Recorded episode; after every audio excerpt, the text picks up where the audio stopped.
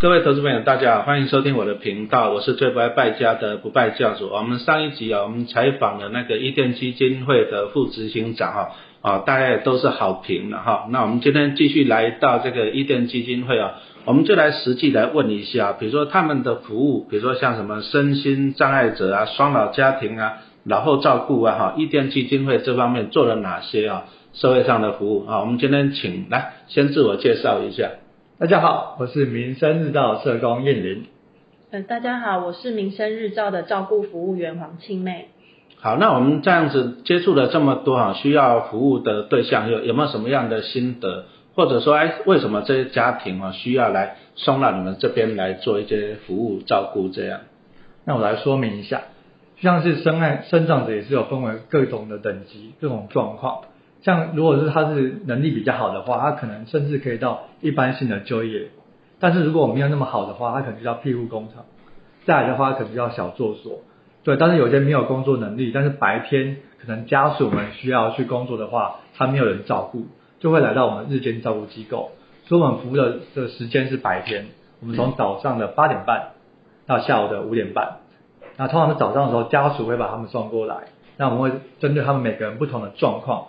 进行个别化的服务，嗯，对，像我们会安排一些课程，像是一些美术啊，或者是烹饪、那些运动、复健等等的，让他们的生活能够多彩多姿，像个正常人一样。啊，还是说不要说父母先去上班了，就把他丢在家里，讲难听就是啊自生自灭这样子。那在这边来讲啊，其实其实呃一些身障的家长啊，他们内心都有一个，就是小朋友这些比较特殊的啊。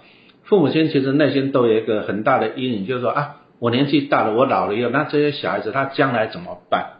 啊，所以说你们会培养他们一些什么生活的能力嘛？是这样子吗？是的，没有错。一样是我们也会思考，因为刚刚提到说，就是有生长的能力不同，而且生长的出比我们一般人的话，他的老化程度会更快。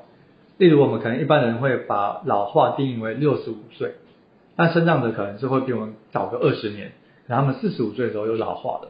所以我们在我们单位在安排服务的时候，会让他们的生活能力上会更多的训练。例如我举个例子好了，像是我们的物理治疗师就会按照他们每个人个别的状况，然后进行一些像是跑步机，然后踏阶或者是一些手部的把球拿起来的动作。对，这些动作其实也是我们一般人需要训练的。但是身障者他们因为老化的特别快，所以我们会特别把他们再强化。此外，他们就是有些人因为不只是在这边要需要来接受服务，他们要回到家里。但有些人的习惯可能没有那么的好，所以我们会工作人员会常常提醒他们：，哎，这个流汗了要换衣服。对，可能对我们一般而言是一个很简单的事情，但对他们来说可能需要提醒。所以我们带着善善心去提醒，让他们也不会有不舒服的感觉。此外，他们也是要有这个练习打扫时间也好啊，或是他们对一些数字，因为已经平常已经比较少购物了。所以我们会透过一些数数学方式，他们维持练习，透过种种的这个生活上的练习，让他们可以在老化上可以变得比较缓慢。嗯，啊，这个当然看起来听起来是帮助就还蛮大的，因为其实每个人都将心比心嘛。如果说万一你的小朋友是这样，你当然是希望说他受到良好的照顾了。好，那再就是希望说他活得能够开心。所以我看你们这些来这边的，应该每天都过得很充实吧。真的哦，环境很大。那我看到有各式各样的器材嘛，对，辅助器材啊，比如说辅助我们刚刚讲说他衰落比较快啊，或者说有些脑脑麻的，哎，那个走路会不会容易跌倒啊，还是什么？这个是不是都要经过一些训练？对对对，所以我们这边特别聘请了物理治疗师，就他一到我就会来我们这边提供服务，会针对个案的状况。如果像是能够正常的使用跑步机的，就让他正常使用。但是如果是比较有一些危险性的，我们还有这个特别就是有悬吊系统，让在在进行运动的时候也不至于有任何的这个伤害产生。嗯，对。哦，还是他们还是要做这种我们统称叫什么叫复健吧？对对对。哦，他如果不做复健会怎样？会萎缩，会老，会老化的特别快嘛？是的。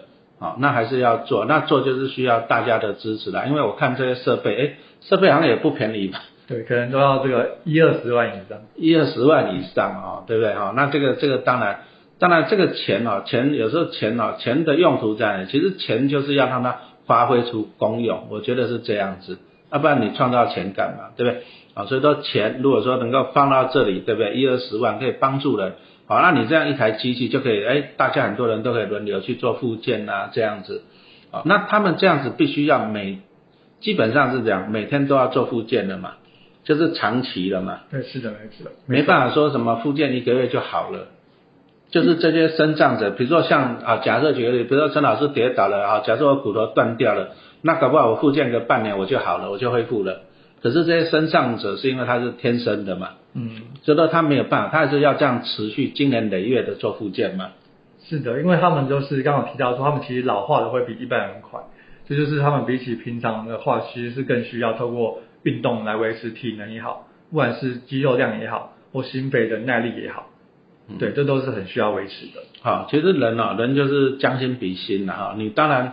我们都可以长得这样健健康康的，都可以做股票啊，这个也是要感谢老天爷啊。当然就是有些人哈，讲真的，他就是天生的，没办法，这个天生的嘛，可能就是他人生的一个过程嘛。那只是说我们如果说啊，能够花一点小钱，花一点精神来来帮助他，我还是希望说大家大家就是积少成多了。好，我们这种做一些小额方面的捐款，就是你量力而为哈，我还是强调量力而为。啊，但是呢，你你所谓的量力而为，比如说像最近哦，最近我看那个电视新闻，哎，那个什么最红的吃到饱那个把费，哇塞，吃个晚餐四千多块钱，那你少吃个一次，你相当这四千多块钱，你就可以帮助人了哈。所以说我们觉得哈，人哦，人我们还是要希望这样子。那我们这里可以分享一些个案嘛，这样子。可以啊，没问题。哎，我这边主要来说，呃，我自己有组织几个服务对象，那我分享一个就是中高龄的心智障碍者，对，那他的话是快要六十岁了，那从外表其实他福态的感觉是看不出快要六十岁，那他本身的话，他的那个呃社会化的程度也蛮高的，等于是说你不跟他相处，你是看不出说，哎，他有心智障碍的，呃。就是天生心智障碍的那个感觉。那他目前的话是每天自己从教会搭公车到我们中心来上课这样子。那因为他就是像我们刚刚那个社工提到的，他是本身中高龄，然后又心智障碍，可能他的肌肉衰退啊那些也会比较快。这个心智障碍可不可以描述一下是什么样的障碍？呃呃，智力上来说，智力上嗯，心智啊，智力上来说可能。比没有办法跟一般人一样有认正常的认知或对话，嗯，对，这样子，所以等于是说，他们等于是像刚社工提到的，他们在一些呃健康维护，就是运动上，他们不知道要自行去说我要运动增加我的记忆力，所以我们会帮他安排，然后或者是说他流汗，他根本就不知道他要换衣服，那可能就会感冒，对，所以等于是说，像这一对呃这一位心智障碍者，呃，我们就是叫他阿英好了。他很可爱，他就是很常，就是因为他需要运动，所以我们一直督促他。那我们会帮他安排踏阶、跑步机、体力坐下这些轮流。但是他很可爱，因为他就是社会化经验比较丰富，所以他很会跟一般人就是跟我们对话。他可能我请他运动的时候，他就会说：“老师，我牙齿痛。”嗯，但是我请你跑步，他就说他牙齿痛。我就说好，那我等一下带你去楼下拔牙。嗯，他就会说，嗯，我不痛了。嗯，对，就会开始运动。每次每天运动，他就会有一个新的老师。我今天手举不起来，哎，但我是请你起立坐下，那你手举不起来有什么关系？我就说好，那我们现在去楼下给医生看打针。他就会说我不痛了，然后就会继续运动。所以他每天就是跟老师叠对叠，一直说他哪里痛，这里痛这样子。对啊，所以等于是说我们在跟这位这些服务对象相处的时候，其实。真的就是跟他们多相处，就会开始知道他们的习性，或者是他们欠缺的能力在哪里。因为他天生有心智障碍，可能没有办法像我们一般人会主动说，啊，我肚子饿了，就要去找对的东西来吃，或吃营养，或吃健康。说啊，我现在年纪大，我不能吃太多油炸物，这些他们都不会辨别。所以等于是说，我们会去协助他做这样的事情。然后等于是你越相处，才会知道说。要怎么帮他执行？就是，嗯，就是他可能他自己比较第一个可能就不会规划了，对，不会再就是没有那个执行能力。比如说，可能我们这边看到就是说，啊，你年纪大了，你如果不运动，啊，你肌肉可能会萎缩嘛，对，会萎缩。啊，你骨骼会疏松，骨质会疏松了。啊，你万一你这样子脚要没力，你跌倒你受伤怎么办？啊，所以说他不会去规划啊。再来，就算他有规划，他也没有计划，就是你没有盯他，他就啊算了算了算了。哦，所以说我们这边就是啊，那这样子你们你们这边我看这样的好处，说第一个你会帮他做规划，好，那会督促他，督促他去做，啊，那督促他去做，那当然这个就是对他的健康啊，健康是有很大的帮助嘛。对，会对他健康是有帮助，在维持肌力啊、代谢啊，还是说一些像刚那个燕玲提到的，比如说基本呃基本我们人每天应该该有的一些热量的消化。热量的消化，因为像他们说吃饱饭就会坐在那发呆，那我们就会督促他说，那我们要到外面散步，这样子，然后其实等于是说要一直不断的提醒他做这样的事情。对啊，好，活动活动哈，你要活就要动，好，你有活动的话，你第一个你肌肉哈骨骼啦，啊，在你的血液循环这样会比较啊，但是就是这些，这些可能他天生就是有一些身心身体跟心理上障碍，他天生就是这样子。啊，所以说他的自我的执行力不够，那执行力不够了，所以说我们就要靠这些伊甸基金会的朋友来来协助他们这样。是，然后安英，我再分享一个他有趣的故事哦，因为像其实身心障碍者，他的记忆力也不会很不好，这样说好了，比我们一般人差，所以他比如说像今天我在叫我的同事燕玲好了，我可能今天就把他叫错，叫成燕华。嗯，对他很常叫错同学或老师的名字。那因为我们其实没有办法去强迫告诉他说你要修正，他其实听不懂，所以我就会告诉他说，那今天如果你叫错同学或叫错老师的名字，那我也帮你取一个艺名。嗯，对，所以他就每次听到老师叫他艺名，他就会大笑，他就会知道说他自己叫错人家名字，他就会修正。因为我觉得，比如说帮他取一些韩星的艺名啊，什么秀英啊、美华之类的。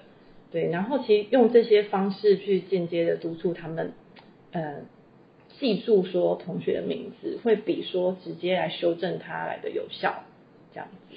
好，那还有一些什么案例啊？什么什么是双老家庭呢？来说明一下，就是就是随着我们生长者年纪越来越大，他的照顾者年纪也是变得更加大的，会变得是感觉就是家里有两个老人一样。嗯。对，所以我们就是有思考到这方面，所以刚好提到说，在我们的服务当中也会针对生长的老化，然后会多加的加强，让我们的的衰老不会这么快的的的的的发生，而是能够延缓。好，那我们这边最主要是帮他做哪些啊？比如说你你怎么样延缓他老化？除了运动呢？我刚刚看了，还有让他们什么上课啊、做游戏嘛，这方面的。那有一些如果说能力好的，是不是也可以让他学习一些？他他将来。如果他能有能力能够养活自己，是不是最好的？嗯，是的。所以有做这方面的一些什么方面的职业的训练嘛？哎，这个分享一下。其实因为我以前在学校教书哈，我们也是有那种什么综合职能科的啦。那综合职能科就是有些小朋友，也是他可能他天生就比较那个的。哎，啊，他到学校来，学校好像他每个礼拜他们小朋友就会请外面老师来帮教他们做面包。他做面包啊，做面包他们就是练练习嘛，实习嘛。他做的面包很好玩哦，很好玩。他们做的面包以后，然后他们就两个一组，那就端着面包到办公室来干嘛？来来卖给老师，也很便宜，一个十块钱。那他们两个啊，说真的，他们都两个一组。啊，我他们小朋友来，我都会故意考他们。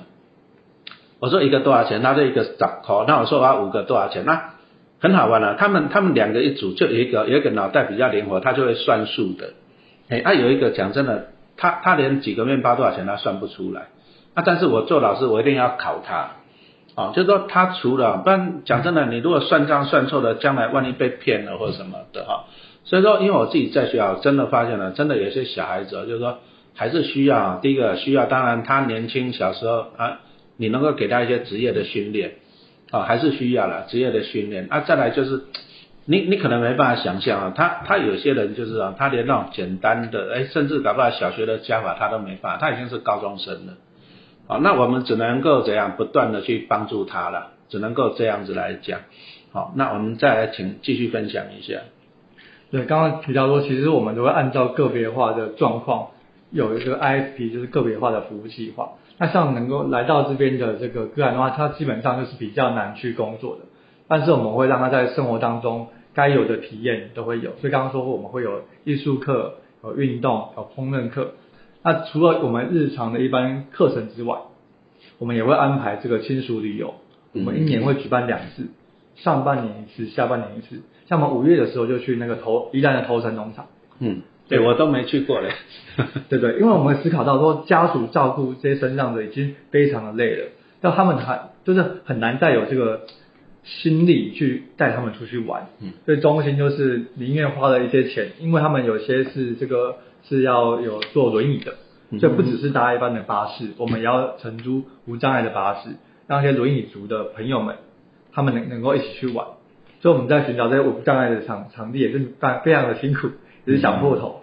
因为台湾的无障碍设施其实还没有这么的完善，嗯，对，但是我们会尽力的去去推广，嗯，然后也会尽力去安排，让他们不管是去到的地方也好啊，或者场地也好，都是非常适合的。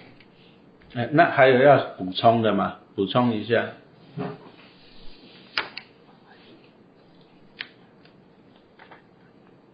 哦，像刚叶林社工他提到的，就是说，呃，个别的服务计划。ISP 这一点啊，像如果说针对阿英的话，除了说健康维护，就是运动方面，然后比如说呃居家生活卫生，要提醒他养成换衣服，就是培养卫生习惯这一方面，那还会有比如说像刚刚说的什么艺术课这一些，其实这些都是艺术课，因为大家可能听起来会觉得好像只是在做一些劳作美术，但其实这个都是可以展现在他日常，比如说。他会做出一个卡片送给他的照顾者，或者是做出一个卡片送给老师，对，那等于是说增加一些互动。然后像比如说阿英来讲的话，他基本上平常还是会使用到金钱，所以我们也会帮他说基本的数字的认识，就是计划中会说让他学习每天要写一到一百。虽然说对我们一般来讲很简单，但对于阿英来说。他其实很常忘记一到一百这中间落了几个数字，那我们是想说让他维持对数字的认识，那这样去在做金钱的交易的时候买卖看得懂这个价格。好，谢谢啊。其实我们从这边听啊，其实我们知道了，就是说你如果说家里面有一两有一位这个身心障碍者，这真的。这家庭哦，父母亲哦，这家庭的压力会很大，包含精神上的，还有那个经济上哦。那我们刚刚也听到，就是伊甸基金会，哎，它可以提供你白天的照顾，啊，除了照顾以外，还会怎样？让他做运动啊、复健啊，然后学习一些艺术啊，甚至还会带出去玩，好，让他开开心心的，好，那这个这个陈老师是很认同的啊。不过我们还是要再来讲一下，就是说这个基金会啊。哎，烧钱烧很大。我刚问副执行长好像每个月、每年哦，每年都是负，都是亏损哦，都是几亿哦，对不对？啊，不过没关系，反正哦，大家就是好好的投资。